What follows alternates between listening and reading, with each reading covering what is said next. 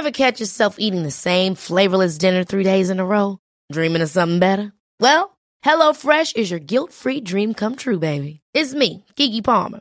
Let's wake up those taste buds with hot, juicy pecan-crusted chicken or garlic butter shrimp scampi.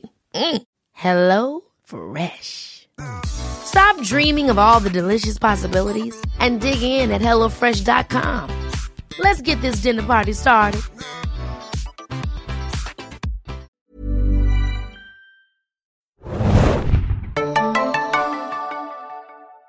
Herzlich willkommen beim neuen Zane Junkies Podcast. Mein Name ist Thomas und mit mir heute dabei sind Rima. Philipp, hallo. Und Hannah. Genau, und heute geht es um die neue Game of Thrones Folge, Folge 3 der Season 3, mit dem Titel Walk of Punishment. Die wurde am Sonntagabend bei HBO ausgestrahlt und gibt es seit Montag auch bei Sky Go in Deutschland zu sehen. Wer übrigens auf die synchronisierte Fassung wartet, kann diese ab, dann, äh, ab dem 19. Mai auch auf Sky Atlantic HD sehen. Also wer da noch wartet, äh, für den nur die kleine Info am Rande. Ähm, bevor wir zur eigentlichen Folge kommen, würden wir gerne nochmal auf das äh, Feedback eingehen. Wir haben uns sehr gefreut, die letzten Tage seit äh, letzter Woche, seit dem letzten Podcast. Wir haben äh, sehr viele Kommentare bekommen. Vielen Dank dafür. Und äh, auch bei iTunes waren wir relativ hoch gelistet. Das heißt, äh, das Interesse ist da, was uns natürlich bestärkt, äh, weiterzumachen mit dem Podcast. Apropos iTunes, äh, was immer gut ist, wenn ihr sowieso schon da seid, äh, Bewertungen hinterlassen und gerne auch ein, ein zwei Sätze dazu schreiben. Das äh, bringt den Podcast dann natürlich immer weiter nach vorne und dann freuen wir uns sehr drüber. Äh, es gab ein, zwei kleine Beschwerden. Wir wollen noch mal kurz auf eine Sache äh, eingehen, die auch mit der Spoiler-Thematik zu tun hat. Es wurde erwähnt, dass wir vielleicht eventuell eine äh, Szene nicht richtig bewertet bzw. nicht richtig verstanden hätten. Und ich will auch gar nicht sagen, welche Szene es sich hier dreht. Äh, dazu will ich nur sagen, wir haben die Szene, glaube ich, schon verstanden. Wir sind alle Buchleser, wie ihr wisst.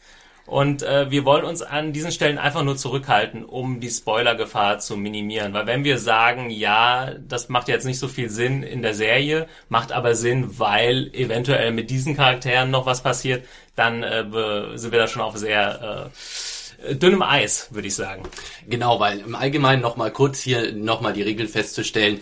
Wir versuchen hier jegliche Art von Spoiler, zumindest Buchspoiler oder irgendwie vorgreifend auf die Handlung, ähm, erwähnen, Erwähnungen wollen wir total vermeiden. Das heißt, wir gucken die Serie von dem Stand, wie sie im Moment auf der Serie ist und über Sachen, die in den Büchern vielleicht noch passieren werden und die in der Serie vielleicht auch noch passieren werden, auf die gehen wir gar nicht ein. Also Leute, die die Bücher nicht kennen, die brauchen keine Angst haben, dass wir hier äh, Spoiler verbreiten für die Serie oder für die weitere Handlung. Genau. Und ähm, wir fangen einfach an. Wir werden es heute wieder so machen, dass wir die einzelnen Handlungsstränge abarbeiten, also nicht unbedingt äh, komplett chronologisch anhand der Folge vorgehen, weil das, glaube ich, einfach mehr, mehr Sinn macht. Äh, wir steigen ein mit äh, River Run in dieser Folge. Wir sind zum ersten Mal in River Run. Hey! Und es war auch neu im Vorspann zu sehen. Ja, stimmt. Ja. Kleines, Obwohl schönes Detail. im Endeffekt nicht allzu viel in der Serie von River Run zu sehen. Aber das, da Schade, können wir ich vielleicht... Vor allem, wir kannten ja auch aus dem Trailer. Es gab einen HBO-Trailer, meine ich, zu Staffel 3, wo wir River Run, Ich guck keine River Trailer. Run Ich glaube gesehen haben. glaub an dem Wort River Run, wenn wir heute noch alle noch mal scheitern. Und äh, da fand ich schon mal sehr schön, dass man die Umsetzung dann im Vorspann sah, wie sie es ne, ähm, gebaut haben sozusagen, aber das dann in der Serie ist nicht zu sehen war, zumindest einmal so in der Totalen. Hat mich irgendwie total verwundert. Ja, ist die Frage, ob man da ähm, einfach ein bisschen sparen wollte. Ich weiß nicht, wie viele Szenen im Endeffekt noch in River Run äh, spielen werden oder ob wir da vielleicht relativ schnell wieder weg sind. Ähm, ja. Da- Ja, das ist fraglich. Ich hätte auch äh, gerne so einen White Shot äh, gesehen, aber vielleicht kommt der ja noch in späteren Episoden und oder vielleicht war er auch einfach zu teuer. ja. Kann, kann auch sein. Man muss äh, haushalten bei HBO, bei dieser aufwendigen Genau, genau. Produktion. Ja, was sehen wir in, in River Run? Wir sehen erstmal, das haben wir ja letzte Woche äh, schon mitbekommen, dass Caitlins Vater, Lord Hostertully, äh, gestorben ist. Und ähm, wir befinden uns auf seiner Beisetzung, die so ein bisschen im Wikinger-Stil stattfindet. Kann das sein? Ja. Also es gibt, ähm, man sieht seinen Leichnam, der auf so einem Boot den Fluss runtergefahren wird. Und äh, dann gibt es wohl die Tradition, dass äh, man diesen dieses Boot noch in Brand steckt mit einem Pfeil. Und äh, ja, da stellt sich einer der Anwesenden nicht ganz so geschickt an. Das ist, äh, wenn ich das richtig sehe, Catlins Bruder, Admiral Tully. Richtig, wobei ich glaube, dass der Name in der ganzen Episode nicht einmal fällt. Also ich hätte mir jetzt vielleicht nochmal die, die, die Szenen nochmal angucken müssen, um das zu bestätigen, aber soweit ich äh, das im Kopf habe, fällt der Name Edmure Überhaupt nicht. Nee, das, das Während der ganzen Szene und du weißt eigentlich gar nicht, also du kannst, man kann sich vielleicht denken, wer das sein Man soll. bekommt dann mit, dass äh, Rob Stark sein Neffe ist. Das bekommt man in, in der nächsten Szene mit. Aber ja, sonst wird nicht so wirklich näher auf seine Person eingegangen. also Er, er sieht doch noch relativ jung aus. Ja.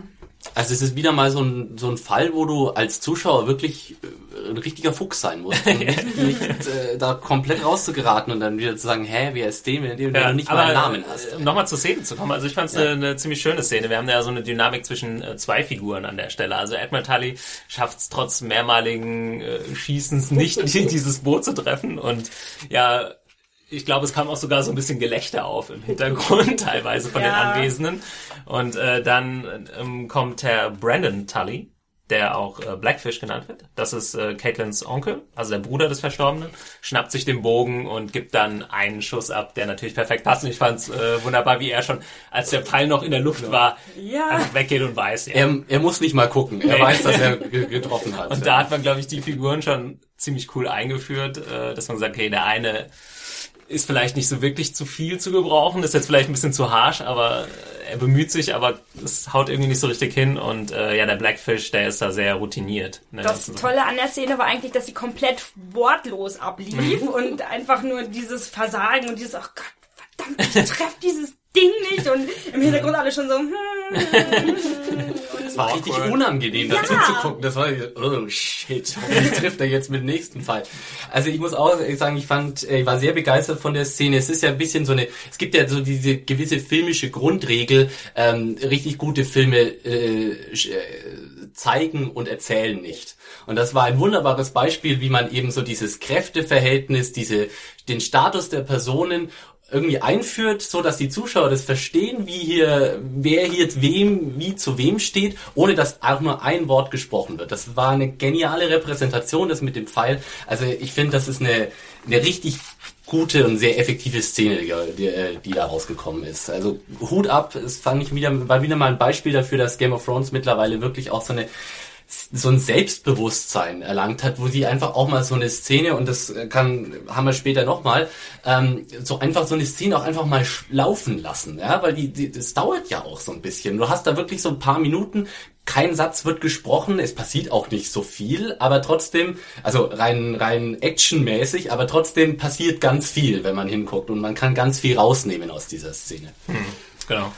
Und ähm, ja, du hast schon richtig gesagt, wir haben nachher auch nochmal eine ähnliche Szene, aber da werden wir noch drauf kommen. Wir bleiben noch kurz in River Run. Wir haben da noch eine Szene mit äh, Caitlin, die da mit ihrem Onkel, äh, dem Blackfish, ähm, sich nochmal über ihre ja, Ängste und äh, Sorgen unterhält. Es geht wie ähnlich wie in der letzten Folge um ihre, um ihre Kinder. Und ich glaube, da wird ähm, diesmal jetzt wirklich sehr, sehr klar, dass sie sehr verzweifelt ist. Einfach weil äh, sie denkt, dass Bran und Rickon, also klar wird jetzt vor allem, dass sie denkt, dass die beiden tot sind und äh, Rob Stark zumindest äh, noch die Hoffnung aufrechterhält oder es einfach muss, ne, um irgendwie als, als Anführer noch äh, die Kraft zu haben, da weiterzumachen. Äh, wie hat euch die, die Szene gefallen? Wieder ziemlich emotionale Szene. Da ist Caitlin in dieser Staffel momentan so ein bisschen dafür prädestiniert. Ich musste sehr an dich denken, Philipp, äh, weil du ja letzten, im letzten Podcast auf jeden Fall auch erwähnt hast, dass äh, die Darstellerin von Michelle Farley natürlich gerade in diesen Trauermomenten oder Kummermomenten, hast du es, glaube ich, genannt, äh, besonders glänzt. Und ich finde, das war wieder ein, ein klassisches Beispiel dafür. Also endlich, finde ich, weint sie auch mal, das, was wir ein bisschen vermisst haben aus der Genau. letzten Folge. Ich finde, jetzt wurde es so ein bisschen komisch fast eingeführt, als ob sie über ihren Vater mehr weint, als über ihre eventuell toten Kinder. Aber ich finde, nachher wurde es natürlich klar, dass es die Kinder auch waren. Ich glaube, es ging vor allem auch darum, dass äh, sie äh, macht ja diese Analogie auf, dass sie früher immer auf ihren Vater gewartet hat und sie ist ja aus Winterfell weggeritten ohne ihre ohne ihre Kinder und das Gott, sie ist so gut in diesen Ja. Szenen immer. Ja. Wenn sie da so, also die, das so erzählt, diese Monologe, das ist wirklich, da hast du, da hast du das wirklich das Gefühl, das kommt direkt aus dem Herzen raus. Also wirklich auch wieder mal großes Kompliment an Michelle Farley. Ja, offenbar hat sie äh, sich zu Herzen genommen, was du gesagt hast. Sie sei ja an allem schuld und war dann da total am Ende. Äh, tut mir leid, Caitlin, wenn ich dir da ein Floh ins Ohr habe. ja, wollen wir vielleicht noch kurz über das Casting reden? Ähm, Edmund Tully wird ja gespielt von äh, Tobias Menzies oder Menzies, äh, liebe äh, Hörer, wenn ihr wisst, wie der Name korrekt ausgesprochen wird, ich weiß es nicht so richtig, ich beiß mir gerade so ein bisschen die Zähne daran aus. Ähm, der hat mich sehr gefreut, dass er dabei ist. Er ist nämlich auch ein Veteran von einer meiner HBO-Lieblingsserien, Rome.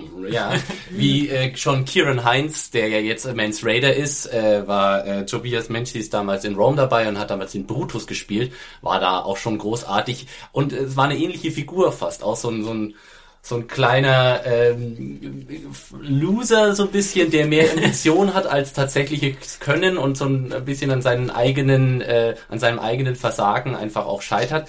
Ich bin gespannt, äh, ob er noch zeigen kann, was er kann. Äh, ähm, Clive hier, Russell, der, Dschungel- Tobias. Entschuldigung, Clive Russell, der Brandon Tully spielt, jemanden bekannt. Mir war jetzt auf den ersten Blick, ich habe jetzt auch nicht nochmal nachgeforscht. Ich hatte, glaube ich, geschaut bei IMDb. Ich meine, es wäre ähm, Ripper Street und sehr viele andere Serien hat er schon mitgespielt. Ähm, also kein Unbekannter. Man musste viel scrollen und ich fand auch, dass er einfach auch hervorragend in diese Serie passte. Mit dem, mit dem Ja. bisschen grauen Haaren und ein bisschen wettergegerbtes äh, Gesicht und auch diese Respektperson, die man Ja. sofort abkauft. Ja, bei ihm sieht man wirklich so, er hat schon äh, viel erlebt und das kommt, Genau. glaube ich, ziemlich gut rüber, wo man ihn vielleicht nur irgendwie fünf Minuten in dieser Folge sieht. Ja, wir haben dann noch eine, eine Szene, ich mache mal kurz weiter, mit äh, Edmund Tully und äh, Rob und äh, eben dem Onkel Brandon Tully, wo äh, ja Rob mal wieder so ein bisschen den ja, den König raushängen lässt, sag ich mal. Ist ja- Endlich! Ja, ähm, endlich. ja, aber was er, was er auch äh, sehr, sehr beeindruckend macht und er weiß da Admiral zurecht, weil er offensichtlich einen Angriff ausgeführt hat, der so nicht abgesprochen war. Richtig Ja. verstanden? Also Edmure hat quasi äh, The Mountain attackiert, äh, um ihn quasi aus den Riverlands zu vertreiben, was ja jetzt mal prinzipiell auf dem Papier nicht schlecht klingt äh, und ihm das, das ist ihm auch gelungen. Es war aber komplett gegen Robs Plan, der The Mountain mit seiner Truppe eigentlich mehr in das Land reinziehen wollte, um ihn dann ihm umzingeln zu können und dann einfach zu cashen und zu killen. Und äh, ja, das hat Edmure jetzt äh, schön verspackt mit seiner Aktion und wird dementsprechend noch, ne? Genau. Und stattdessen haben sie eine Windmühle.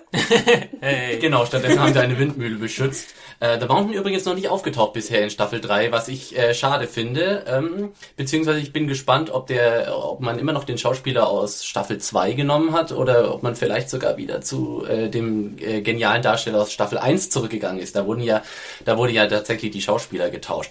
Ähm, ja, äh, Edmure kommt ja richtig mies weg, oder? Jetzt in den zwei Szenen, in denen er auftritt. Einmal militärisch versagt und Bogenschießen kann er offensichtlich auch nicht. äh, er hat mir wirklich ein bisschen leid getan. Ja. Fall. Auf der anderen Seite fand ich äh, Rob da sehr beeindruckend Ja. in seiner Ansprache. Also man ist auch äh, ein bisschen nicht so einfach, diese Rolle, ne? weil man in der Serie nicht äh, die Schlachten groß präsentiert bekommt. Man muss sich nur darauf verlassen, dass gesagt wird, ja, der ist taktisch äh, sehr klug, er hat im Prinzip alle Schlachten gewonnen, die er geschlagen hat. Hat viel vielleicht von seinem Vater irgendwie, was, was, was die Kriegsführung angeht. Und äh, rutscht jetzt aber immer mehr in diese Probleme hinein, wie wir es schon in der letzten Folge angedeutet hatten. Und äh, ja, mit diesem, mit diesem Dialog kam es, glaube ich, ganz gut so auf den Punkt, äh, dass er eigentlich einen Plan hat, aber äh, es wird schwierig, den umzusetzen, weil er auch nicht mehr wirklich die Männer hat dafür.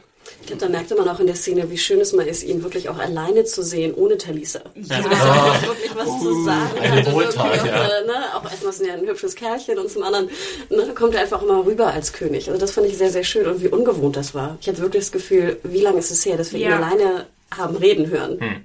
Ja, ich meine, man kann, es kann, er kann einem schon echt auch leid tun, weil im Moment läuft's einfach richtig schlecht für, für, für Rob und seine ganze Campaign. So in der zweiten Staffel äh, redet er von einem Sieg zum nächsten und jetzt bringt ihm das irgendwie alles nichts mehr und äh, jetzt hat er nur noch mit Problemen zu kämpfen. Ja. Vielleicht noch eine Kleinigkeit, die ich sehr schön fand, wie sie die äh, Kleidung gemacht haben von den Tullys. Also wir wissen ja alle, dass das Logo ist ein, ein Fisch und sie sind sehr nah am Wasser. Äh, ja, Sind hier gebaut, Wasser aber- gebaut, auch. Ähm, aber ich fand zum Beispiel sehr schön, dass ja die Rüstungen, die sie trugen, waren sowieso Fischkiemen, Fischhaut Wie so- gemacht. wie so Schuppen. Genau, Ja, Fischschuppen genau, ja. gemacht. Und das fand ich sah hervorragend aus. Ja. Also es war nicht zu viel. Also gerade beim Blackfish ist es mir aufgefallen. es war nicht zu viel, aber es passte hervorragend. Oder noch im, Gegenzug, äh, im Gegensatz zu Rob, der halt natürlich dann das äh, normale Leder äh, auch trug von, von, von Winter, Winterfell. Fand ich sehr schön. Genau wie bei der Bogenschuss-Szene, dass, ich glaube, das waren Fahnen oder Fackeln oder ähnliches, die steckten in so großen Fischen. Das waren wie so Fischvasen, die dann so auf dem Ponton äh, installiert wurden. Und das finde ich, haben die, die Ausstatter wieder sehr, sehr schön gemacht. Ja, also obwohl da, wir haben schon gesagt, Riverrun hat man nicht irgendwie von außen oder irgendwie ein großes Set gesehen, aber es war trotzdem mit Liebe zum Detail irgendwie gemacht. Ja, man wusste, man war irgendwie woanders. Ja. Genau, man hatte auch einen Sinn für die Landschaft irgendwie. Es war tatsächlich, wenn du rausgeguckt hast, hast du immer den Fluss irgendwie. Es gab immer so ein Flussrauschen im Hintergrund. Also es war schon irgendwie sehr, sehr stilecht inszeniert, sehr stimmungsvoll. Wir haben noch eine einzige Szene, wir haben sie eben schon angesprochen, Talisa. Hurra, ähm, Theresa. obwohl ich sagen muss, also die Szene spielt mit ihr und zwei Gefangenen der Lannisters, die aber, wie uns Rob auch vorher schon klar macht, nicht sonderlich wichtig sind. Einer davon heißt Martin, das habe ich mir noch gemerkt. Also es sind irgendwie? Groß, Groß, Groß Cousins von? Tywin Lannister oder Jamie oder wem auch immer. Auf jeden Fall nicht so sonderlich wichtig und sie sind eben gefangen genommen worden bei diesem Kampf von Admiral und werden jetzt von Talisa verarztet. Ja, ich fand also die Szene eigentlich ganz nett. Äh, Also, waren die nicht herzallerliebst, die zwei kleinen Lannister-Bübchen, oder? Mal ganz ehrlich, hier mit ihren goldenen äh, ha Haaren und so, es sei ja wirklich, man denkt ja wirklich so, die Lannisters, das ist so eine einzige Klonfabrik. nur so, nur so, so blonde Jünglinge kommen da raus. Äh, abge äh, ab und zu ist mal ein Zwerg dabei, aber ansonsten, äh, da, das fand ich witzig, wie sie wirklich so total Klischee Lannister-Look hatten, die zwei. Ich fand ganz interessant, dass der Lisa da eigentlich ganz cool war in der Szene. Zum ersten Mal, weil sie, sie schockt ja die Kinder so ein bisschen, die irgendwie glauben, dass Rob ja angeblich sich verwandelt in einen Wolf oder so mächtig sei oder ähnliches und sie spielt dann so ein bisschen mit denen. Und das fand ich komischerweise das erste Mal, wo ich dachte so, ach ja, ganz cool. Ja, die äh, Szene war eigentlich deswegen ganz cool, weil sie gezeigt hat, dass halt äh, Rob gefürchtet ist tatsächlich auch im Land und dass die Leute sich hier Sorgen um machen und, und Angst haben vor diesem mächtigen Wolf, der da halt angerollt kommt.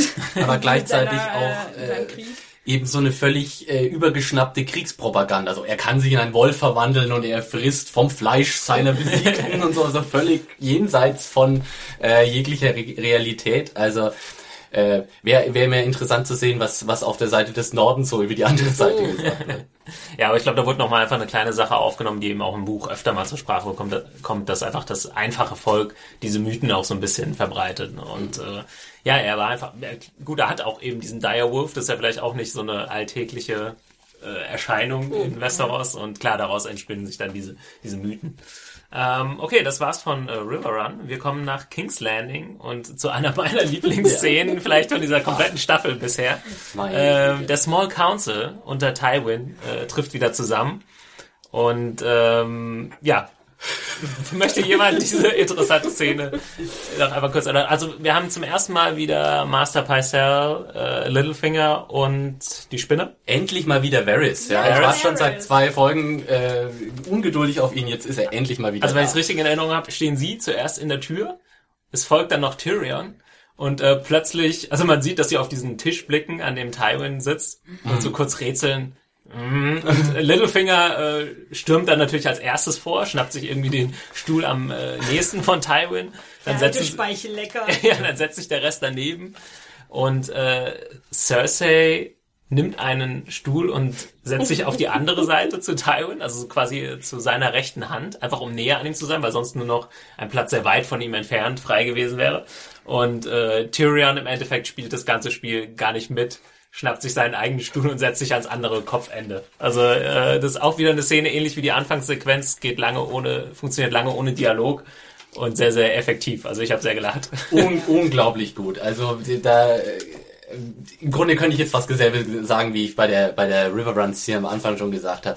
Aber er hat einfach, ich fand vor allem vorher, bevor dieses Ganze mit dem Stuhlrücken und dem Hinsetzen losgeht, so gab es einen wunderschönen Shot von Ja. von Littlefinger, Pycelle, Varys und Tyrion, wie sie da dastehen, wie irgendeine so eine Art missglückte Boyband und alle so gucken auf auf auf Tywin, der der einfach nur so guckt, so, hm, setzt euch hin und dann dieser Stuhl, also wie dann wie dann Tyrion diesen Stuhl, den quietschenden Stuhl über den Boden, habe ich echt gedacht, Wahnsinn, was für geniale Sache und dann auch Tywin, der das Ganze gesteht mit absolut stoischer Miene. äh, äh, Der Mann hat auch hier keinen Sinn für Humor. Nee, Null. Und aber auch, auch keinerlei Kommentar darauf eingeht. So als dann Tyrion irgendwie noch so einen Spruch sagt, er, er geht überhaupt nicht drauf, sondern kommt direkt zum Punkt. Wo ist Jamie?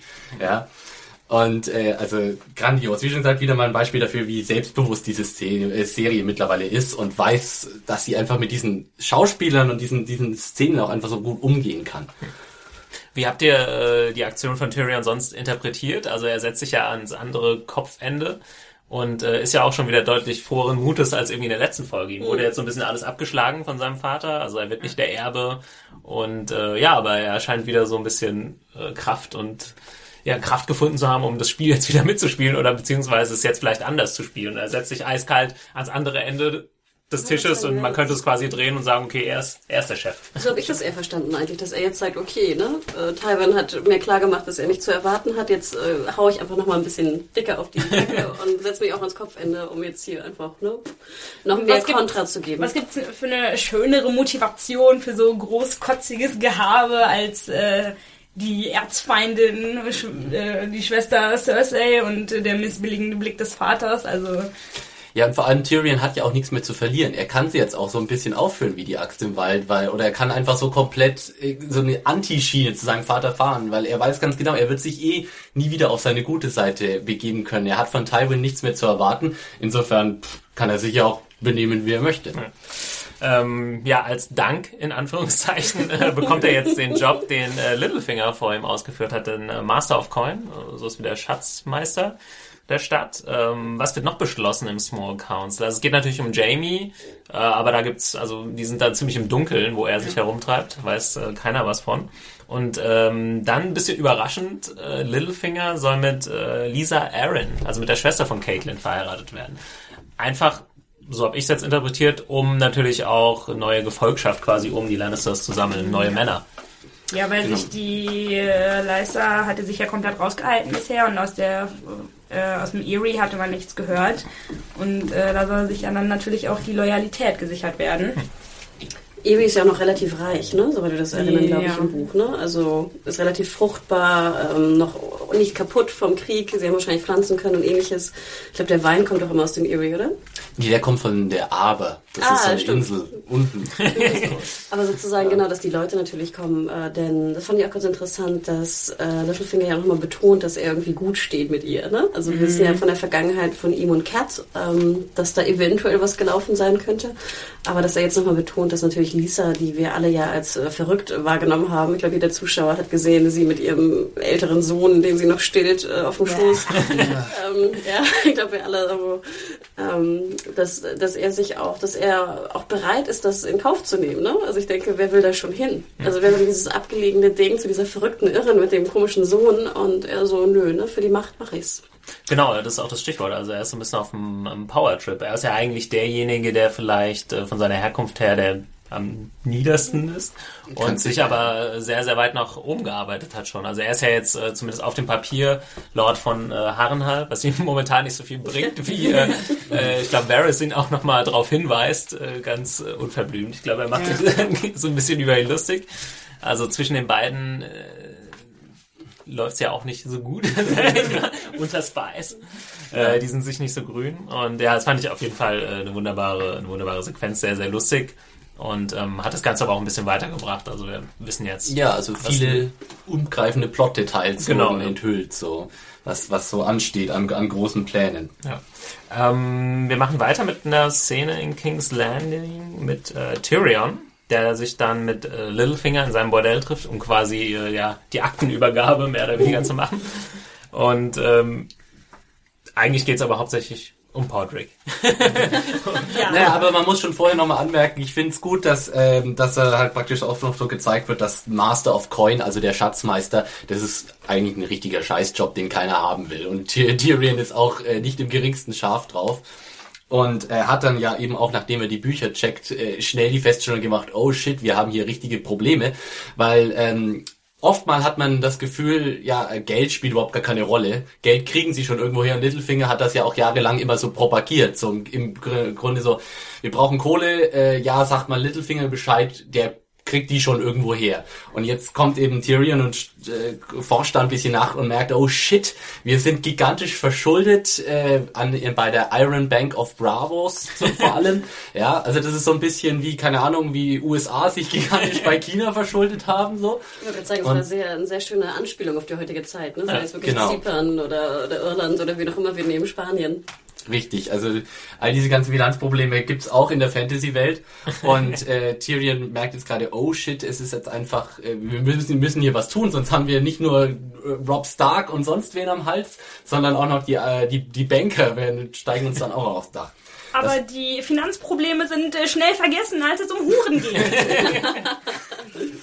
Ja, also Richtig. äh, die Szene, also ich fand am Anfang, fand ich das relativ typisch Game of Thrones, dass Podrick da jetzt mit äh, drei nicht bekleideten oder leicht bekleideten Damen äh, verwöhnt wird oder Nicht belohnt wird. bekleidet, Ja. oder? Ich glaube, man kann schon sagen, Die nicht eine hatte noch eine bekleidet. Hose an. Gott sei Dank.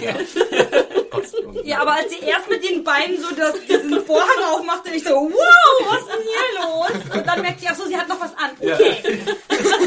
das ging mir genauso. Ich dachte, wow, jetzt voll, full on Basic Instinct hier.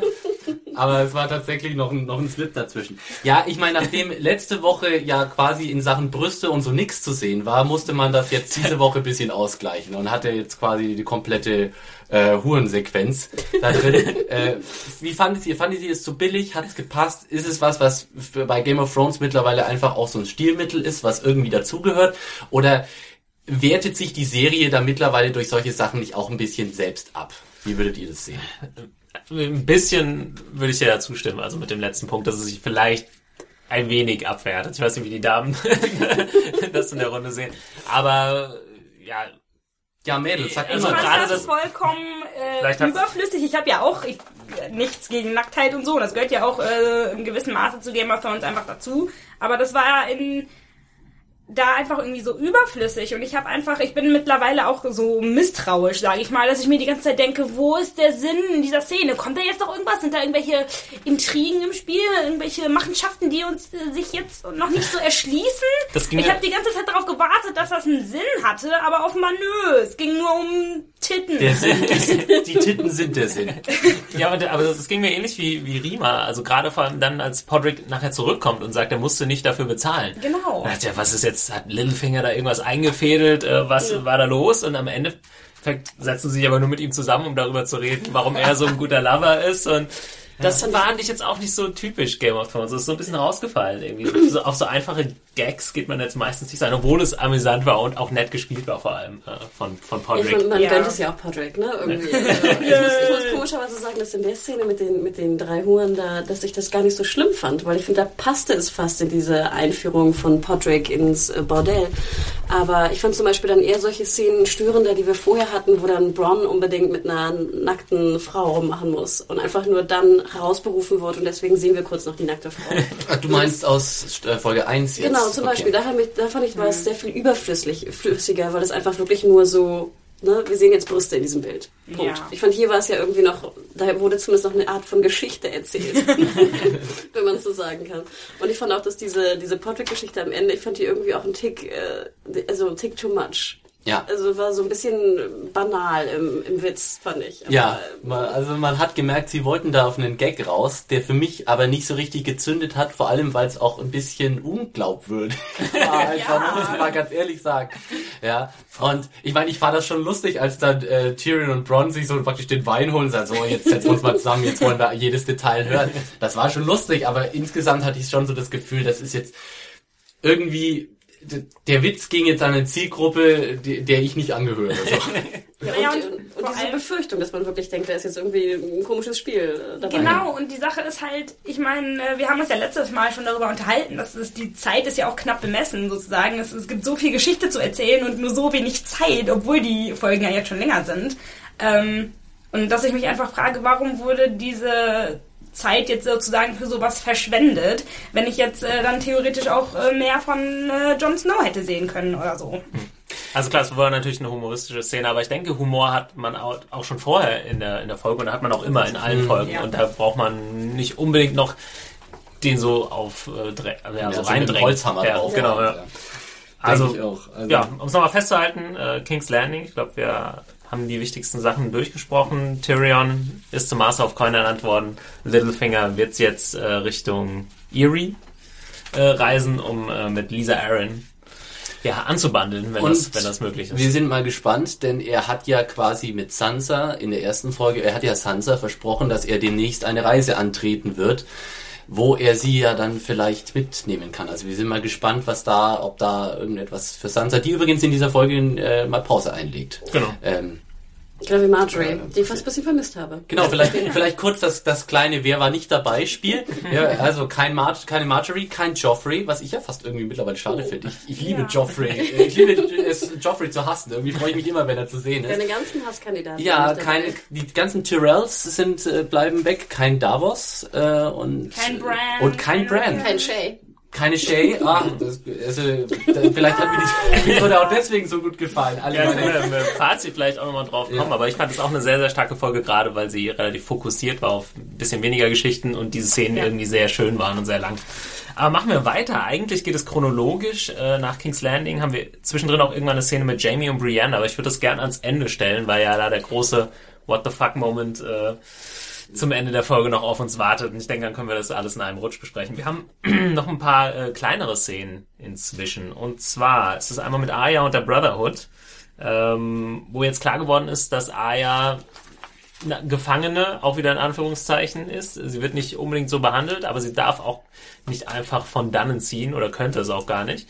Äh, klar, die behalten jetzt erstmal, weil es natürlich eine wichtige äh, Person ist. Sie ist einfach zu wertvoll, um sie einfach jetzt gehen zu lassen. Genau. Ja. Aber wer äh, zurückgelassen werden kann, ist Hot Pie. Oh.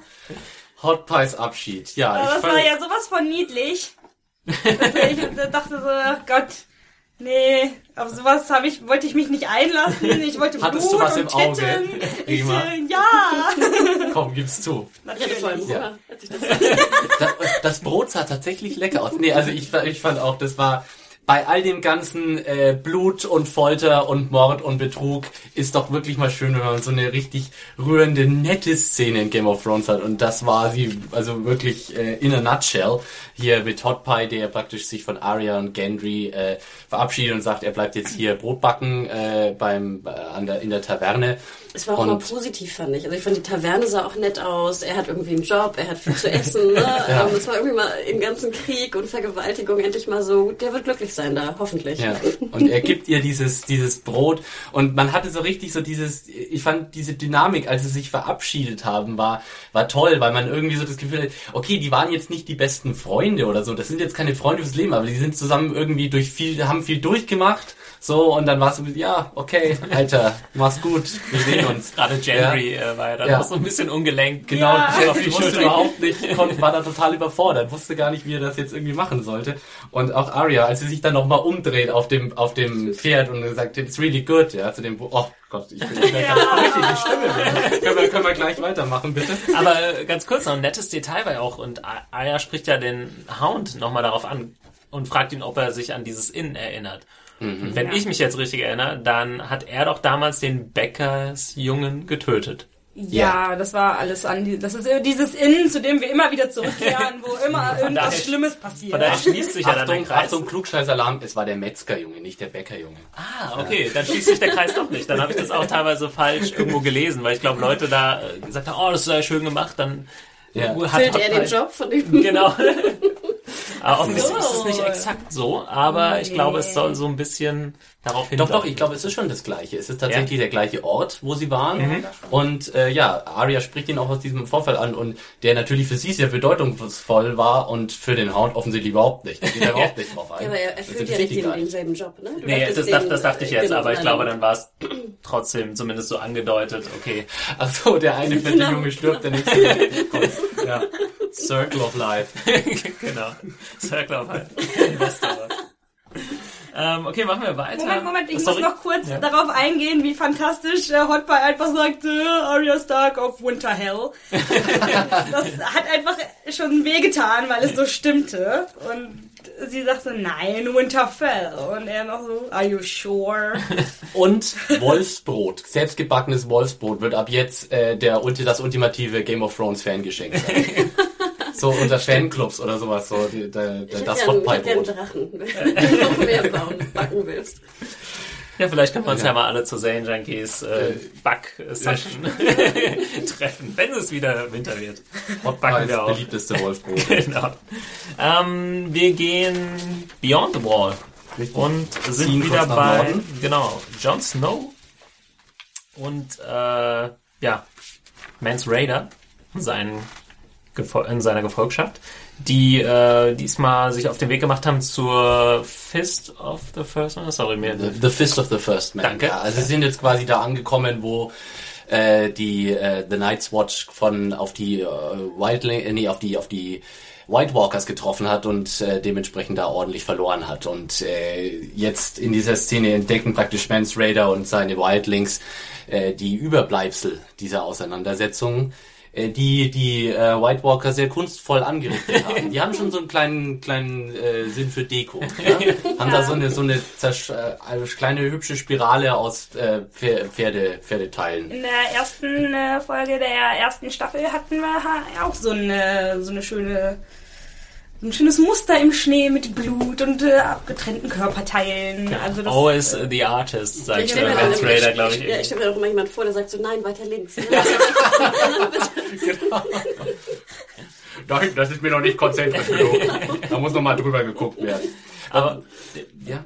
nee, worauf dann äh, nochmal eingegangen wird, ist, dass eben keine menschlichen Körper dort zu finden sind. Und äh, gut, ich denke mal, das ist den meisten Zuschauern mittlerweile klar und es wurde ja auch schon des Öfteren gezeigt, dass eben äh, die White Walkers sich quasi Menschen zu so einer Art Zombies, in so einer Art Zombies verwandeln können, die ihn dann, äh, ja, Aber jetzt habe ich auch noch mal eine Frage. Ja. Man hat ja auch in der letzten Folge der zweiten Staffel gesehen, also im Finale der zweiten Staffel, äh, wie so ein White Walker auf so einem Zombie-Pferd reitet. Also die, die Pferde können ja wohl offensichtlich auch Ah, hast zombifiziert werden. Warum haben sie das denn da jetzt hier, hier gemacht? Weil die Deko wichtiger ja, da müsste man eben Prioritäten setzen, Kunst oder äh, Kommerz. Fortbeweg Fortbewegungsmittel und da äh, musste die Kunst jetzt einfach äh, siegen. Die sind einfach verkappte Künstler, die White. Okay. missverstanden, sehr missverstanden. Ja, also falls mir das irgendjemand erklären kann, äh, freue ich mich über Mails. Äh, vielleicht muss ich mich da direkt an den Game of Thrones Produktionsstab äh, äh, wenden. Äh, genau, aber die Nightwatch äh, zieht dann weiter. Ne, Entschuldigung. Äh, ja, wir kommen zur Nightwatch. Ich bin. Ja, aber äh, vorher müssen wir vielleicht auch noch sagen, ähm, äh, Mans beschließt dann quasi so einen kleinen Vortrupp äh, äh, zusammenzustellen, angefo- angeführt von, ähm, na, äh. Rattleshirt. Ach so, also dem, ja. dem, dem, seinem, seinem Lieutenant quasi, seinem, seinem Whiteling Lieutenant, der mit 20 äh, guten Männern schon mal zum Wall vorstoßen soll und äh, versuchen soll, über den Wall zu kommen und praktisch von hinten äh, das Feld irgendwie aufzurollen. Das fand ich ja schon sehr schön, als du sagte, ne, climb the wall, wo, glaube ich, jeder Ja. auch Gänsehaut kriegte, so was. Die wollen dieses riesen Ding Die wollen da besteigen. hochklettern, ne? wie, wie soll das gehen? Das ist, glaube ich, auch noch eine, eine gute Frage, was genau der Plan ist äh, von Mans Raider und seinem Mann. Ja. Also wie will man diese, diese Mauer irgendwie bezwingen oder darüber kommen oder da durchkommen? Ja, das Es folgt ja auch demnächst noch eine Folge mit dem Titel The Climb. Ähm, das wird sicherlich interessant. Ja, und wir sind Und auch John soll mit, ne? Also als große Genau. Info. Genau. John soll mit und äh, ich, leider wieder genau so wie bereits in der letzten Folge besprochen die Problematik. Wir kriegen nicht so wirklich einen Sinn dafür, wie viele Whitelings es eigentlich gibt und es ist wieder mal fünf Menschen, die in der Weißwüste rumstehen. Und das große Camp der Whitelings oder die große Menge, das Heer der Whitelings bleibt uns leider weiterhin. Äh, Ich glaube, es gab eine kurze Einstellung, wo man dann im Hintergrund noch ein paar Leute hat ankommen sehen, was vielleicht auch so ein bisschen digital noch erweitert wurde, was dann schon wieder so ein bisschen, Ein bisschen mächtiger war, ja. gewirkt hat. Aber klar, das ist äh, schwierig. Ähm, gut, jetzt können wir, glaube ich, aber weitermachen mit der Night's Watch, die sich quasi... Ich habe noch eine kurze Sache, die mir aufgefallen ist. Ich habe versucht darauf zu achten, was für einen Akzent äh, unser Mans spricht. Ich glaube, er versucht einfach die ganze Zeit seinen Mund offen zu halten. Das ist mir aufgefallen. Also er hält die ganze Zeit seinen Mund offen, so mit dem Kinn so ein bisschen nach vorne und spricht dann mit ganz viel Zunge. Ich weiß nicht, ob er sich ausgedacht hat, dass das jetzt der, der Wildling-Dialekt sei. Ever catch yourself eating the same flavorless dinner three days in a row? Dreaming of something better? Well, HelloFresh is your guilt-free dream come true, baby. It's me, Kiki Palmer. Let's wake up those taste buds with hot, juicy pecan-crusted chicken or garlic butter shrimp scampi. Mm. Hello Fresh. Stop dreaming of all the delicious possibilities and dig in at HelloFresh.com. Let's get this dinner party started.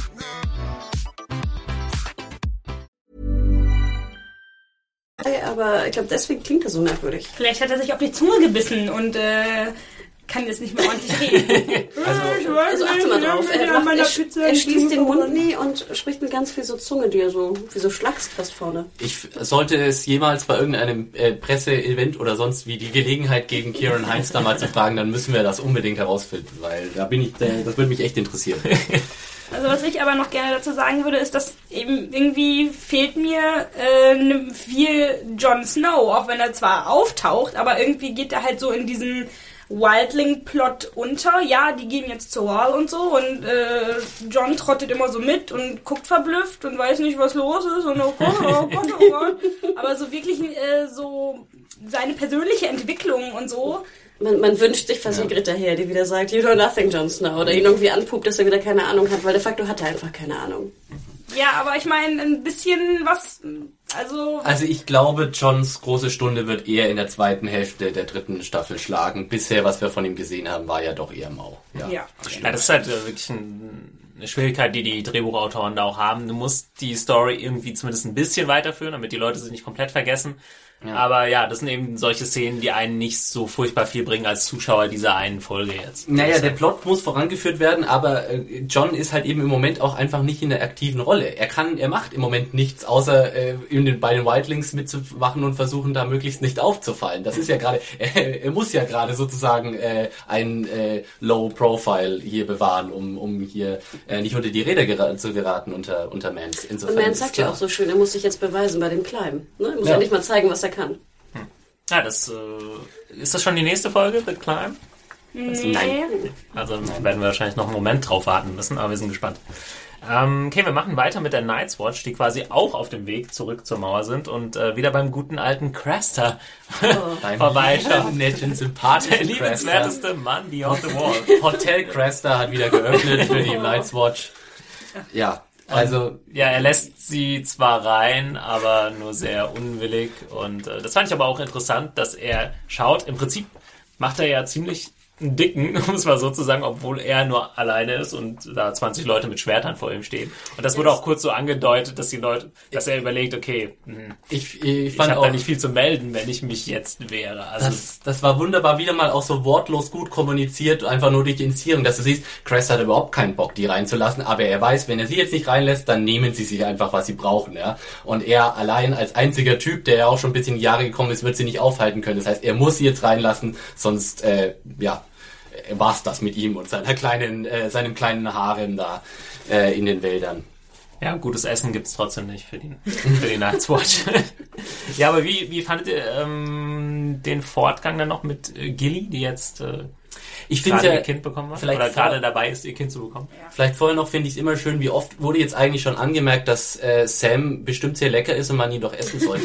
Es ist in der, in der Serie jetzt bestimmt schon drei, vier, fünf Mal erwähnt worden, dass Sam exzellentes, exzellente Wegnahrung für entbehrungsreiche Beyond the Wall Mash ist. Aber das finde ich auch ganz schön, dass sozusagen eigentlich alle Dicken jetzt hinterfragt werden, warum sie noch so dick sind, wenn wir nicht im Krieg sind und jeder hungert. Also das ist ganz ja. schön es ist fast wie bei Lost. Es ist fast wie bei Lost und der ewigen Frage, warum ist Hurley immer noch fett.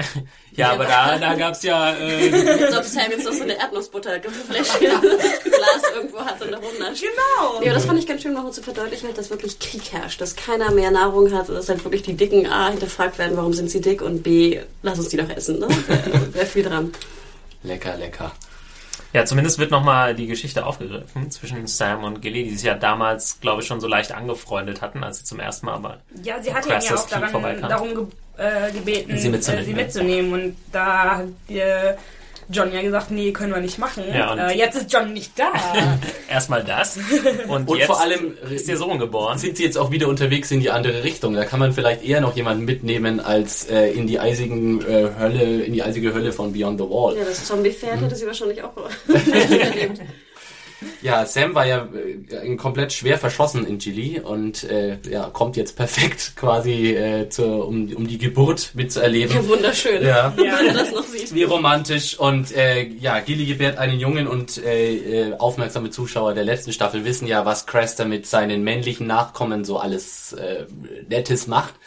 Das heißt, wir können gespannt sein. Jetzt ist da in gewisser Weise Handlungsbedarf. Also ist das vielleicht mal eine Stelle, wo sich tatsächlich äh, Sam beweisen kann, dass er für irgendetwas auch Nutze ist. Fragezeichen. ja. Ja, aber ich glaube, ähm, das war es eigentlich das Wichtigste von dieser Szene. Ich fand auch wieder schön, wie, wie beklemmend dieses Crester-Haus war. Also es hat jetzt Ja. nicht, in der ersten, in der zweiten Staffel hat mich gar nicht so sehr be betroffen, keine Ahnung warum. Aber jetzt in der letzten Folge dachte ich wirklich so, oh nee, furchtbar. Es sieht, es sieht auch sehr zugig aus irgendwie. Also ich habe nicht das Gefühl, dass da drin richtig warm ist. Äh, da kannst du auch, da kannst, ja, in, jeder, in jeder Ecke äh, hu- huscht so eine ver, ver, äh, verschüchterte Frau drin, aber äh, es, es sieht nicht so besonders gemütlich aus beim alten Craster. Obwohl ich auch wieder fand, dass irgendwie die, äh, die Jungs alle noch relativ fit aussahen, dafür, dass die eigentlich erschöpfter sein müssten. Es ist auch äh, da, wenn du das jetzt schon ansprichst, ich finde es auch ein bisschen schwierig, dass wir hatten jetzt, also es wurde praktisch gesagt, am Anfang waren es 300 äh, Nightwatch-Männer, die da hingezogen sind und jetzt ist es halt praktisch nur noch dieser Haufen übrig. Es sind aber trotzdem noch alle Nightwatch-Gefolgsmänner da, die wir kannten als Charaktere. Also es ist Dolores Edda, es ist ähm, na, der etwas kräftige Dumme, jetzt fällt mir sein Name nicht ein.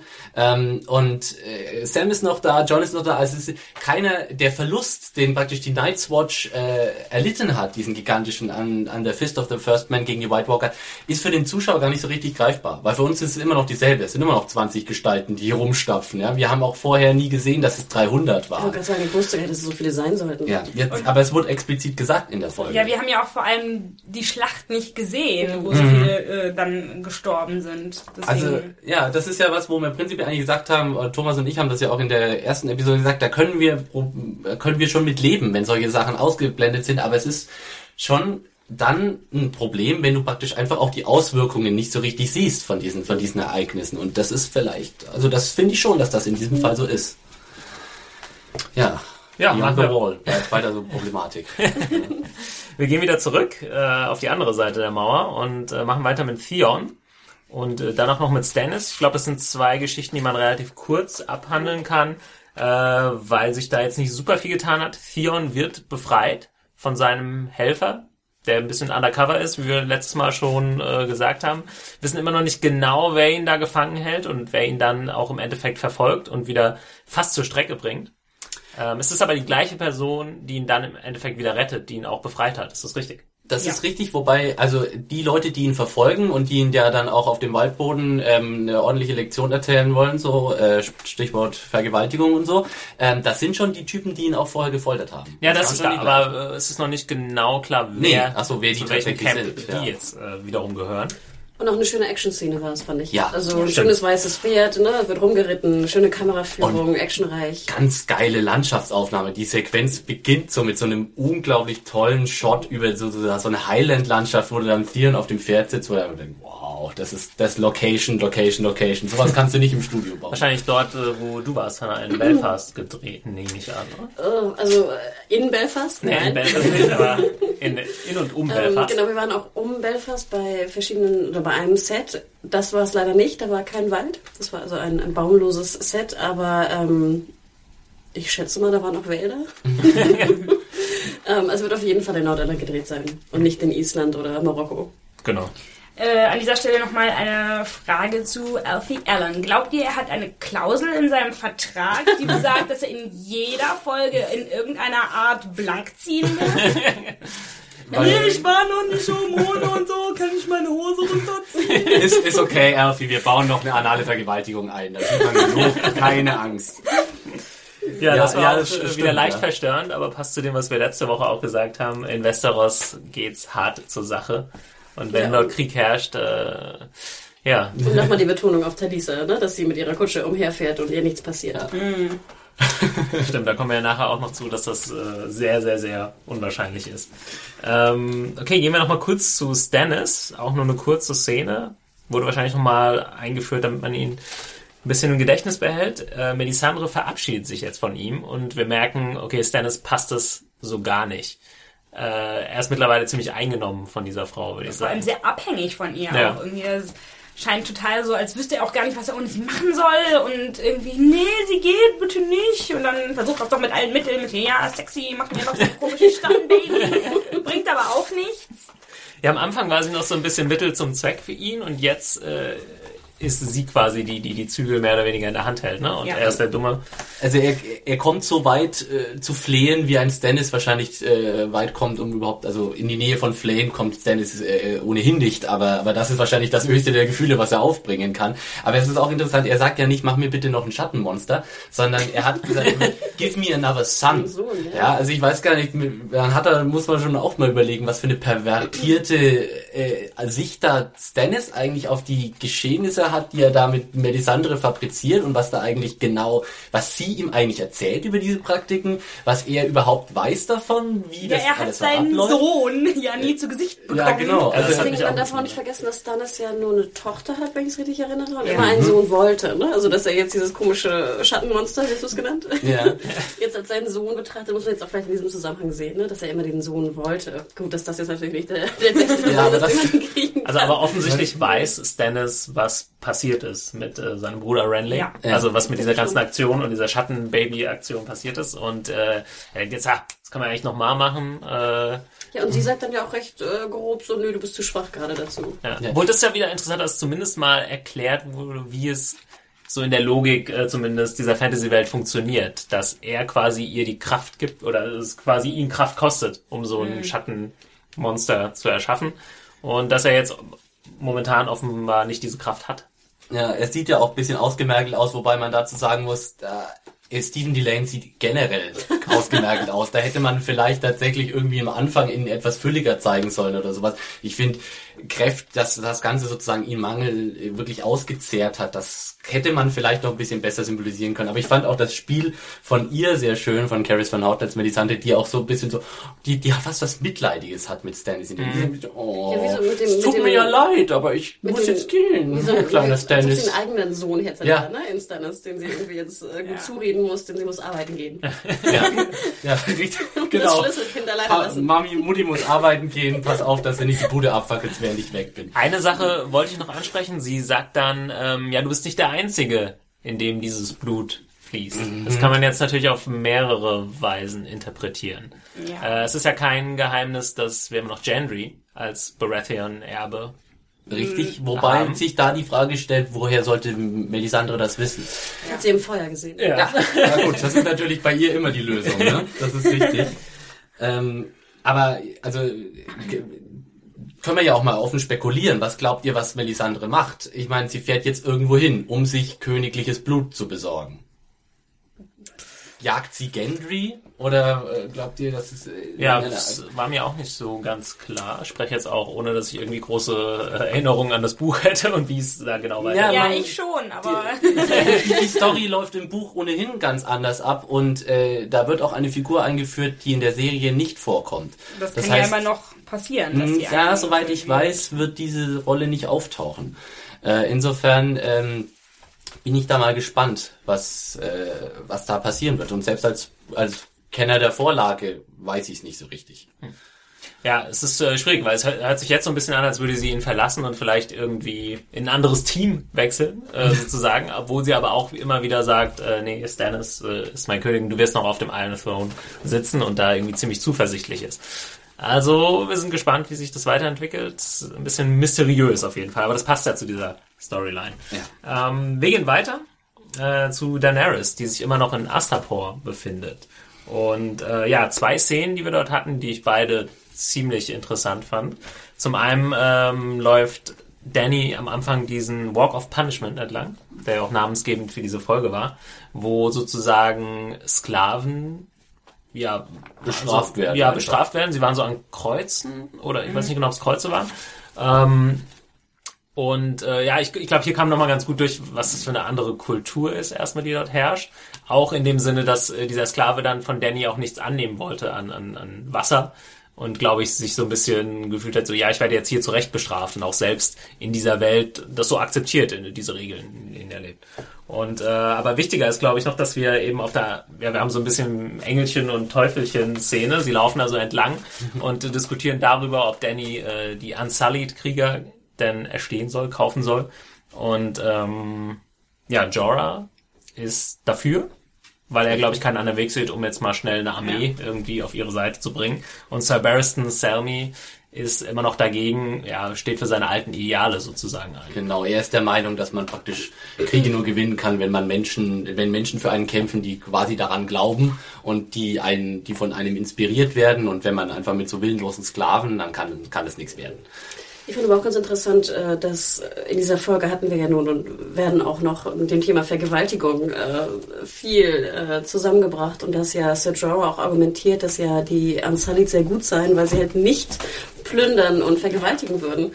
Was ich irgendwie auch ganz interessant fand, das so als Punkt hineinzuwerfen. Ja, ich glaube, da wusste er, dass, er, dass es bei Danny ankommt, sozusagen. Äh, ist Kennt jetzt, sein Publikum. Genau, ist jetzt gar nicht so sicher, ob er das so sieht. Also für ihn gehört das, er hat ja auch gesagt, er hat nie einen Krieg gesehen, wo das, wo das nicht so war. Ja. Und äh, er würde es auch anders wieder machen wahrscheinlich. Aber Die, die Unsullied sind quasi so die äh, Fantasy-Entsprechung von diesen chirurgisch präzisen Bomben, von denen wir immer so lesen, wenn es dann irgendwie Drohnen? heißt. Genau. So Drohnenangriffe, so pre precise Missile Strikes. Man sagt, wir können das nur das, ta- das, das tatsächliche Ziel ausschalten, ohne dabei Kollateralschäden anzu anzurichten. Das ist so ein bisschen das, äh, die Pendant, äh, das Pendant dazu und dann eben auch das Argument von Plus äh, wären sie noch versklavt worden, die Drohnen. Ja. Von irgendwoher. Ich fand es auch schön, die äh, Dynamik zwischen äh, Jorah und Barristan, weil man richtig merkt, dass Jorah auch so ein bisschen so äh, ein bisschen neidisch ist, oder sich so ein bisschen territorial angegriffen gefühlt, weil eigentlich äh, denkt er sich wahrscheinlich, hey, Moment mal, äh, einen alte, älteren, kampferprobten äh, Ratgeber aus Westeros, die Rolle ist hier schon besetzt, Sir Barristan, ja, ich bin der. Was willst du hier? Wir brauchen hier nicht noch einen zweiten. Auch zu Recht, oder? Also ich Ja. hatte auch das Gefühl, dass auf einmal so dieses Gleichgewicht fast an Dannys Seite ein bisschen, ne? Also jetzt ist es ein Gleichgewicht, was Ja. vorher immer so ein bisschen einseitig war. Fand ich sehr schön. Ich fand es auch total äh, super, wie er so zu ihm sagte, ach, jetzt heißt es schon wir. Also ich, du gehörst überhaupt nicht zu unserem coolen Ja. Club dazu. Genau. zum Drachenclub. genau. Team Targaryen äh, hat mich noch gar nicht offiziell aufgenommen wieder. Aber äh, apropos Team äh, Targaryen, was ja auch interessant war, ist, dass wir ein bisschen äh, Geschichte mitbekommen. Ja. Und zwar hat ja Sir Barristan Sammy, wie er sagt, äh, an der Seite von Dannys Vater und auch Bruder äh, gekämpft. Und äh, ja, das ist natürlich eine Sache, die in, in den Büchern viel breiter aus ja, erzählt werden kann als äh, als in der Serie. Aber ich fand es ähm, trotzdem nett. Und es gab dann noch diesen einen äh, schönen Satz, wo er dann sagt, ja, ich habe mit dem letzten Drachen gekämpft und äh, oder an der Seite des letzten Drachens und Danny sagt, nee, äh, das war nicht der letzte. Danny lässt sowieso mehrmals richtig geil den Boss raushängen Ja. in dieser Episode, was ich wirklich cool fand und wo man auch sagen muss, Kompliment an Emilia Clarke, die das auch richtig kann. Die dann so, wenn sie so diese, dieses sind, oder würdest du mir Ich, widersprechen, ich Hannah? würde dir vollkommen zustimmen und würde eigentlich das gleiche, das gleiche wieder sagen wie auch bei Rob. Endlich gibt man ihr auch die Möglichkeit, es zu tun. Ja. Ich meine, wir haben in der zweiten Staffel das ganze Rumgeheule nur gehört. Where my dragons? My Ja. dragons here, my dragons da. Und oh, Ja. langweilig, langweilig. Und jetzt endlich hat Emilia Clarke mal die Möglichkeit, da wirklich zu zeigen, was sie kann. Und ich finde, das macht sie auch wunderbar. Gerade Ich glaube- so dieser kleinen Figur und ne, dem halben Ja. Kleid, was auch immer sie da anhat. Und dann auf einmal wirklich da die, die Sau rauszulassen, wie mächtig sie eigentlich Ja, ist richtig. Ich hatte, ich hatte es auch schon ein bisschen vergessen fast, aber sie hatte, glaube ich, weiß nicht genau, ob es am Anfang der ersten, äh, am Anfang der zweiten Staffel oder noch in der ersten war, auch so ein paar äh, Ansprachen, wo sie sagt, ja, ich werde mir das zurückholen, was mir gehört, etc. Also wirklich so Gänsehaut-Dinger, wo man sagt, yay. Und dann gab es eben diese Phase in der zweiten Staffel, wo es leider nicht ganz so interessant war. Da, so wie gesagt, sind wir wieder bei dem Problem, man muss die Geschichte ein bisschen weiter erzählen, aber wenn die Szenen nicht interessant sind, dann äh, wendet man sich schnell davon ab, so ein bisschen als Zuschauer. Ich bin generell, muss ich sagen, sehr positiv äh, ähm, überrascht von den, von den Danny-Szenen bisher. Ich finde, die haben da ordentlich im Vergleich zur zweiten Staffel gesehen, wir müssen das straffer machen, das muss schneller gehen, da darf nicht zu viel rumgelaufen in irgendwelchen äh, anonymen Gärten oder Steingängen äh, oder sonst wie sein, sondern wir kommen da zum Punkt und es ist verdammt viel passiert in den zwei Episoden für Danny, in denen sie da war. Äh, sie dachte, wenn man bedenkt, dass sie in einer Episode nicht mal aufgetaucht ist, ist schon wirklich viel passiert in der ganzen Storyline. Fast so viel, wo ich gedacht habe, das würde vielleicht die ganze Staffel in Anspruch nehmen.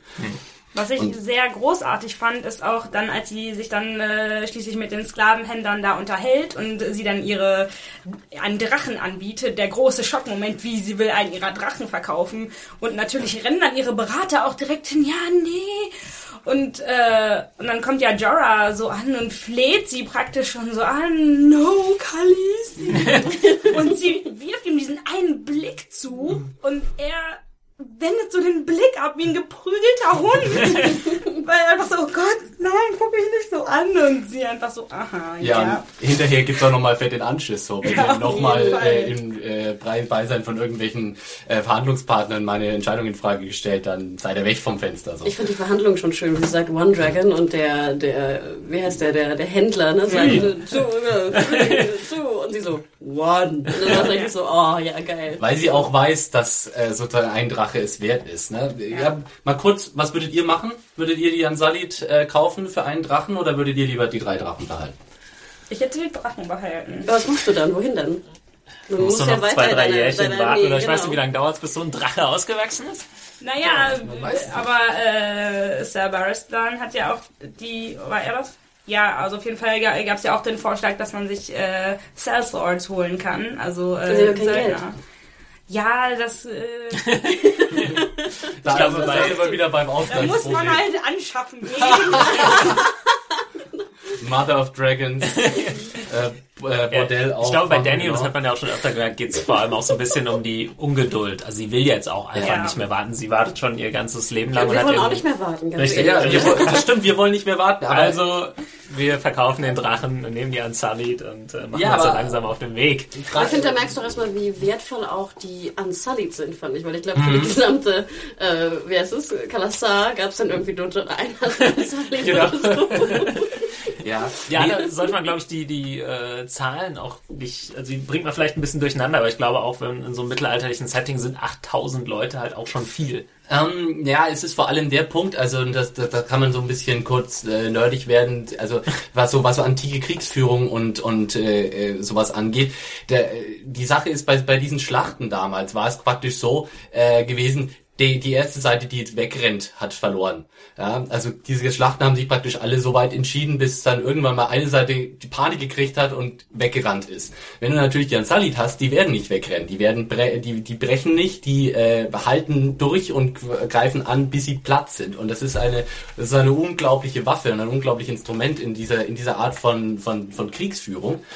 Und äh, ja, deswegen sind sie auch so unschätzbar wertvoll. Aber es ist schon interessant, dass Dannys eigentliche Motivation, sie zu kaufen, wirklich nur Ungeduld ist. Weil sie könnte sich ja auch einfach nochmal zwei Jährchen Lenz machen und einfach warten, bis die äh, Drachen groß sind und dann bräuchte sie ja die Ansalit gar nicht mehr. Aber kannst du wirklich nur mit drei Drachen, also was heißt nur, also kannst du mit drei Drachen, Sir Jorah und Sir Barristan, wenn er noch Ja. lebt, in Westeros einnehmen? Offensichtlich ja, weil Gerade so ein Egon the Conqueror Augen, hat... wo sie alle drei, jeder auf einem Drachen also rumfliegen. Ja, aber ist es nicht so, dass Egon the Conqueror quasi mit drei äh, äh, Drachen im Schlepptau komplett Westeros erobert hat? Das ist doch Das die heißt Legende. doch immer so, ne? Ja, das ist die Legende da. Und ich meine, sie hat auch drei Drachen. Okay. Ja, vielleicht. Hm. Also im Grunde hätte sie auch einfach noch ein bisschen warten können, liebe Daenerys. Aber äh, auf Aber jeden ich Fall. glaube auch, dass sie sozusagen auch die Unsullied, dass dieses Sklaventum ihr auch, das natürlich äh, weigert sie sich auch das anzunehmen. Sie will jetzt zum Beispiel auch die jungen Unsullied haben, ne? die noch nicht austrainiert sind. Ähm, also man scheint ja schon zu merken, dass sie mit dieser ganzen Sklaverei-Geschichte auch nicht so ganz im Reinen ist. Ja. Und die vielleicht auch retten möchte. Ja, das auf jeden Fall. Ich glaube, das hat man ja schon Denn sie will in ja der auch die, ganzen die Übersetzerin, will sie ja auch haben, die Ja. Sklavin, die Mil- Mil- Mil- Melisandre. Melisande. Melisande. Ja, auch interessant. Irgendwie braucht Danny immer so eine Dame an ihrer Seite, mit der sie dann. Äh, Ja, so ein bisschen äh, Feminismus kommt da auch durch, wo sie am Schluss auch so sagt, so, äh, da kommt nochmal Vala Morgulis, all men must die, und Danny dann gleich so, ja, but we are not men. Der Spruch geht auch für Frauen, meine Lieben. Ja? Ähm, ja, aber interessant auf jeden Fall. Danny ist jetzt quasi on top of her game sozusagen. Ähm, Naja, auch so ein bisschen analog zu Rob, äh, die Szene. Also beide sind Führer und zeigen das ja auch mal wieder. Ähm, Aber noch hat sie die Ansalit ja nicht. Ich meine, Nee. der Deal ist geschlossen, aber Ja. noch sind sie nicht Sind wir, bin ich super gespannt, äh, wie es weitergeht. Ähm, wir machen, wir kommen zur letzten Szene, also nicht die letzte Szene chronologisch in dieser Serie, aber zur letzten Geschichte, die wir noch nicht besprochen haben. Das sind äh, das die Geschichte von Jamie und Brienne. The big one. The big one. Ja. Ähm, wir fangen an mit einer Szene, ja, in der sie reiten, sind jetzt Gefangene von Rima, müssen wir aushelfen. Äh, die sind jetzt Gefangene von wem genau? Von den Leuten von Lord Bolton, ah, ja. oder? Ja, Ja. ja. Das war aber Nee, immer so das war- stille. Genau. Okay. Es war auch so ein bisschen, ich, man hat in einer Szene, die, die, die, ähm, wo man Jamie und, und Brienne auf dem Pferd gebunden sieht, ist im Hintergrund sieht man so dieses, dieses Folterkreuz der, der Bannerman, das so ein bisschen sehr billig aussah in der Szene. Das, man das sah aus wie so ein Fußballaufsticker, den man so irgendwie sich auf die Jeans äh, bügeln kann. Äh, nur, man hat mal gemerkt, das haben sie doch unbedingt da reinbauen müssen, damit die Leute vielleicht auch sehen, wer jetzt zu wem gehört.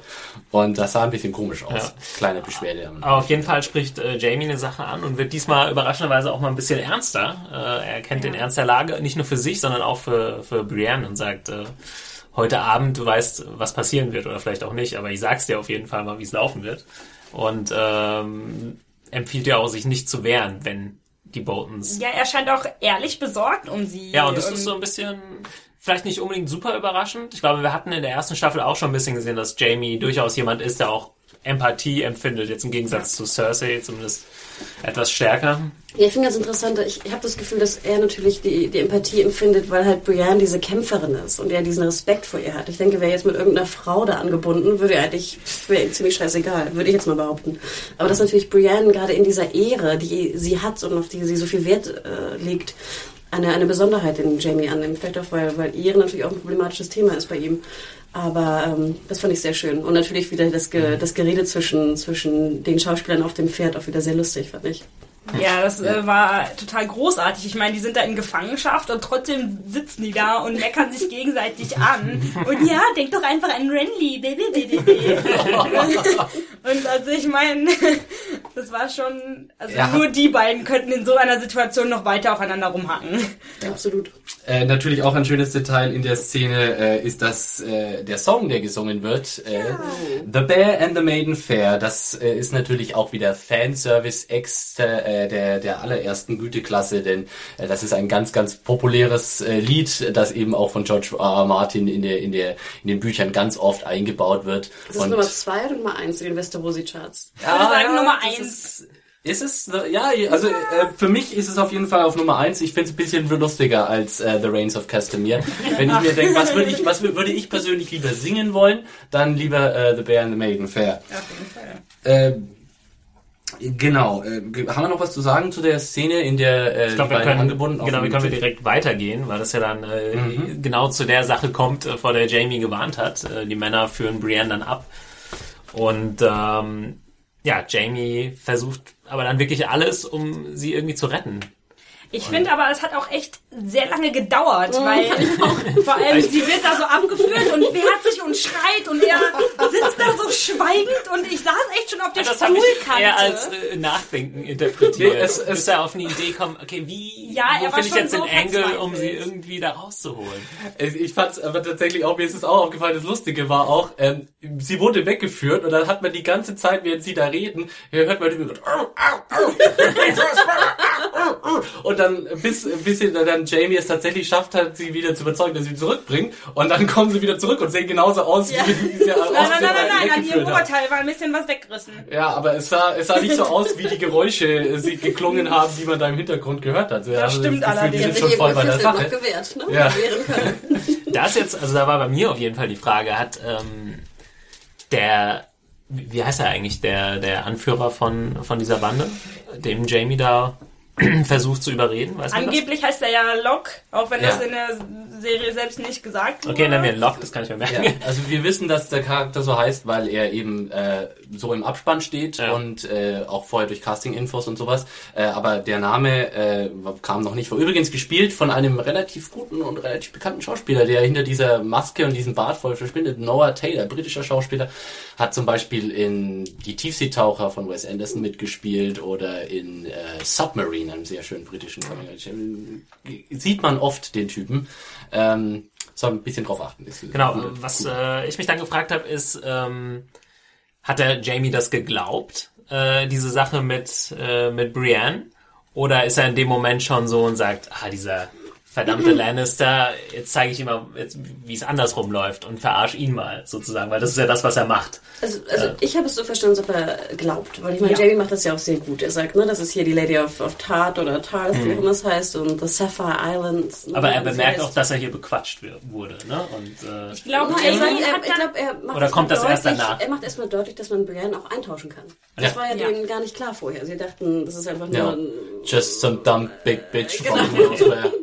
Und ich glaube, wenn, wenn da wirklich die ganzen Saphire Westeros abgebaut werden, und das klingt ja schon ne, relativ logisch, dann könnte man die ja auch, hat, hat sie nutzen. Ich glaube eher, dass, dass Jamie dann, wie es ja oft passiert ist, einfach zu viel verlangt. Ne? Er rettet Brienne und denkt, jetzt kann es mal weitergehen. Ja. Er will entfesselt werden und ein schönes Essen haben und auf dem Boden liegen. Und ich glaube, Also da hat er sich einfach ver, verspielt. Ich Ja. äh, kurz noch der Einwurf. Ähm, ich fand das sehr schön mit den mit den Saph mit der Sapphire Island, weil das ist ja, obwohl die Entführung von äh, Jamie und Brienne im Buch ganz anders abläuft und sie auch von jemand ganz anders entführt werden und sowas, äh, das ist eine Passage, die tatsächlich genauso im Buch vorkommt und wo ich auch gehofft habe, dass sie so im Buch, äh, dass sie so äh, äh, in der Serie passiert, also mit den mit den Saphiren und diesem blöden Trick, weil Tarf den Spitznamen die Saphirinsel trägt, dass sie praktisch, dass alle Saphire aus Westeros, was natürlich kompletter Quatsch ist, aber wo, wo dieser Loke offensichtlich nicht äh, kenntnisreich genug ist, das zu wissen.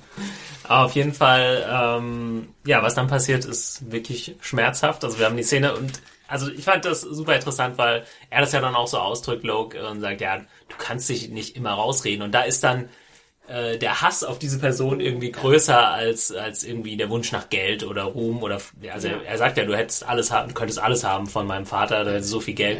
You're Aber dass dann mal nothing. einer so hart in Anführungszeichen drauf ist und sagt, ja, ist mir egal, ich äh, verkrüppel lieber Jamie Lannister. Und es gibt diese Sequenz erstmal mit dem, mit dem mit dem Messer am Auge, die schon Oh, grenzwertig ist. Und äh, ja, dann völlig überraschend dieser Schlag. Also, Da denkt man erst, er ist aus dem Schneider Ja. und dann bam, Hand ab. Also eine allem das Szene, Schöne die- ja, daran was- ist auch das Schöne daran ist einfach auch, dass äh, Jamie hier vor Augen geführt wird, dass er nicht nur, dass er sich nicht immer rausreden kann, sondern vor allem, dass er hat sich ja immer darauf verlassen, ja, wenn ich nur meinen Vater erwähne, wir sind reich und so und ja, Tywin Lannister. Aber da ist jetzt jemand, der sich davon überhaupt nicht beeindrucken lässt, weil er hat jetzt halt nur Jamie vor sich und der ist in dem Moment einfach hilflos. Und äh, da muss Jamie einfach begreifen, Tja, äh, Name-Dropping ist hier nicht drin und er ist halt einfach alleine und äh, kann alleine eigentlich nichts. Ja. Und jetzt, wo seine Schwerthand auch noch ab ist. Ja, der- Spruch, you're nothing without your daddy. Ja, und das ist halt irgendwie auch so richtig so Hass erfüllt dann da, da so ins, ins, ins Ohr rein. Ich glaube auch, ja, da sieht man, dass, dass, dass dieser Loke einfach auch so ein persönliches Problem mit diesem ganzen Konzept Lannister und Reichheit, äh, Reichtum und, und, und sowas hatte. Also das kam für mich zumindest so rüber. Und naja, ich meine, machen wir uns nichts vor. Wir alle wussten, was passiert, weil wir haben die Bücher gelesen. Es ist jetzt äh, schade, dass es niemand in der Runde hier gibt, der die Bücher nicht kennt, weil ich glaube, das ist so ein richtiger What the fuck Moment ge gewesen für alle, die bisher nur die Serie gekannt haben und wo ich, also ich wünschte mir, ich könnte, ich könnte das Ganze ohne Vorwissen, hätte das Ganze ohne Vorwissen anschauen können, weil dann, glaube ich, hätte diese Szene wirklich richtig reingehauen. Also auch interessant, also ich glaube, alle von uns haben irgendwie die erste Staffel oder so gesehen und mussten dann diese Bücher lesen. Einfach weil Ja. die, also bei mir war es zumindest so, weil die, weil es so interessant war und keiner konnte sich zurückhalten. Oder hat- Hanna, hattest du die Bücher schon vorher? Genau, ich hatte sie vorher Ja. gelesen, aber ich hatte erst von, von Game of Thrones erfahren, als ich halt hörte, dass HBO es äh, produzieren wird. Ich hatte nicht, ich war nicht so nerdy und habe vorher schon die Bücher gekannt und gelesen. Ähm, Also bei mir ist es jetzt schon wieder so, dass ich mich habe nicht so weit gelesen. Ich glaube, ja, bis zum vierten Buch irgendwann, dass ich mich schon drauf freue, wenn es darüber hinausgeht und ich dann nicht mehr weiß, wie es weitergeht. Ähm, weil ich jetzt, glaube ich, nicht nochmal zurück zu den Büchern gehen werde. Ich genieße jetzt die Serie, äh, so wie sie ist. Ähm, ja, es- aber ein schöner äh, Cut to Black oder Cut to Credits dann noch mit äh, dem Lied, dann nochmal in so einer punkrockigen Version. komischerweise fand ich, es hat mir nicht so gefallen. Also mir hat's Es war unpassend. Ich war jetzt, war schon auch gespannt, was ihr jetzt dazu sagen würdet, wie ihr das empfandet so. Ich muss ganz ehrlich sagen, für mich hat's, auch wenn ich es unpassend fand, hat's für mich dann doch irgendwie funktioniert. Gerade wegen diesem Schockmoment, wegen diesem, weißt du, er haut das Ding so auf den Handgelenk, du siehst noch richtig blutig das Innenleben des Arms so zurückziehen, du hörst Jamie schreien und dann kommt er so, Whack! ja, dieser, dieser, dieser, dieser Punkrock-Titel. Ich fand, das war für mich fast so ein bisschen wie so ein True Blood-Moment. Ich finde, bei True Blood machen sie es ja gerne, Ja, dass ja. du den End-Cliffhanger hast und dann kommt irgendwie so eine ganz unpassende, merkwürdige Ja. Musik oben drüber. Das stimmt. Bei Breaking Bad machen sie das auch gerne mal. Also, aber das sind doch Assoziationen, die finde ich in Ordnung. Also, es ist, Also es ich fand aber mir, also die National-Version von, von Reigns of mir natürlich sehr viel mehr gefallen. Ne? War eine sehr, sehr viel sanftere und, und, und äh, subtilere Version, fand ich. Ich fand jetzt das Lied auch ein bisschen lahm, muss ich gestehen. Also, in Also der, ich in fand in Version. der, in der Szene, als sie es da gesungen haben, fand Nee, ich das schön. war gut, aber jetzt ja. in die, die, die Version klang irgendwie auch so runtergeschrummelt 1995, oder? Ich, ja, aber so, so, so sollte es, glaube ich, auch klingen. Also ich, ich fand das eigentlich nicht schlecht. Äh, Ich würde mir jetzt auch, ich fände es nicht gut, wenn die das jetzt öfter machen. Also ich würde jetzt auch nicht irgendwie gern irgendwie äh, äh, mod, einge, einge, moderne, moder, äh, moderne Versionen von irgendwelchen Game of Thrones Songs äh, jetzt ständig irgendwie in, den, in, in der Serie vorkommen. Aber ich finde, für diesen, für diesen Schockmoment hat's gepasst. Weil, weil es auch, es hatte, es gab dem Ganzen irgendwie so was Böses, Zynisches gegeben. Du hast so Stimmt, dieses ja. furchtbare Moment und dann kommt so gleich dieses knallige Lied so. Und das war wie, ein bisschen so ein, so ein Schlag in die Fresse. Ja. Ne? ja, man wurde so ein bisschen aus Westeros gleich rausgerissen, aber ich fand es an, der, an der Stelle auch nicht schlimm. Also mir hat es auch gut gefallen und man geht dann trotzdem wieder mit so einem Gefühl aus der Folge und denkt so, boah, was wird noch passieren in, Ja. der, in, der, in der restlichen Staffel und ist so ein bisschen aufgeputscht. Und es ist natürlich ein Moment, der einfach äh, ja monumental für den Charakter von äh, Jamie Lannister ist und der einfach auch seinen seinen Werdegang ab jetzt äh, richtig beeinflussen wird, weil ja der der goldene der goldene Sohn, der Schwertkämpfer, der größte Krieger des Landes, jetzt ist er nur noch ein Krüppel. Genau. Wir hatten es ja auch nochmal in der letzten Folge, dass eben der Schwertkampf sein großes, sein großes Ding ist, mit dem er sich auch irgendwie identifiziert, Ja. äh, was ihn auch ausmacht. Und ja, werden vielleicht jetzt die Leute nicht so- sofort dran gedacht haben, äh, dass ja seine Schwerthand eben ist, die jetzt abgehackt wurde und er damit erstmal sein größtes äh, ja, Können verloren hat Und vor sozusagen. allem die, die Entführer, ne? Ich meine, jetzt wissen wir auch, dass den Entführern das eigentlich scheinbar relativ wurscht ist, Ja. ob jetzt äh, Tywin Lannister da seinen Goldsack aufmacht, sondern mit den beiden können jetzt alles Mögliche passieren. Ja, Richtig. Wird sehr, sehr spannend. Ja, ich meine, gerade so im Vergleich zur letzten Episode, wo man gesehen hat, was für eine unglaubliche Freude Jamie empfunden hat, als er dieses Schwert in der Hand hatte. Das wirklich, wirklich als er, als er Brienne dieses Ding rausgezogen hat, er hatte das und das war wirklich so, ah, endlich wieder, ja. At last, my arm is complete again. Ich habe äh, in der Woche nochmal die, die Specials von der Blu-ray der ersten Staffel rein, eingelegt. Und da habe ich auch kurz die Szene gesehen, in der er in der ersten Staffel gegen äh, Eddard Stark kämpft. Und da gibt's auch eine Szene, wo er irgendwie fast erwischt wird von seinem Schwert und dann auch noch so lacht. Also er freut Ja. sich so richtig. Also Schwertkampf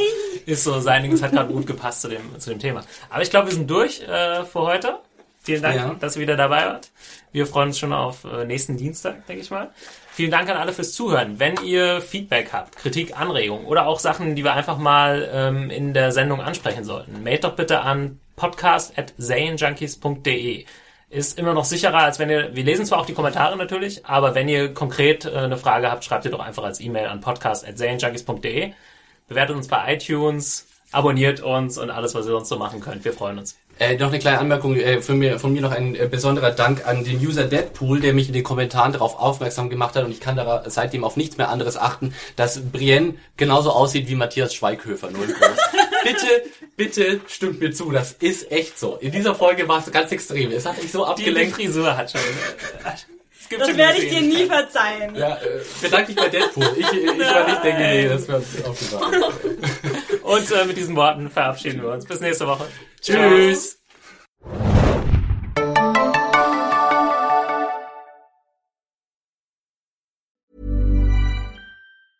Ever catch yourself eating the same flavorless dinner three days in a row? Dreaming of something better? Well, HelloFresh is your guilt-free dream come true, baby. It's me, Kiki Palmer.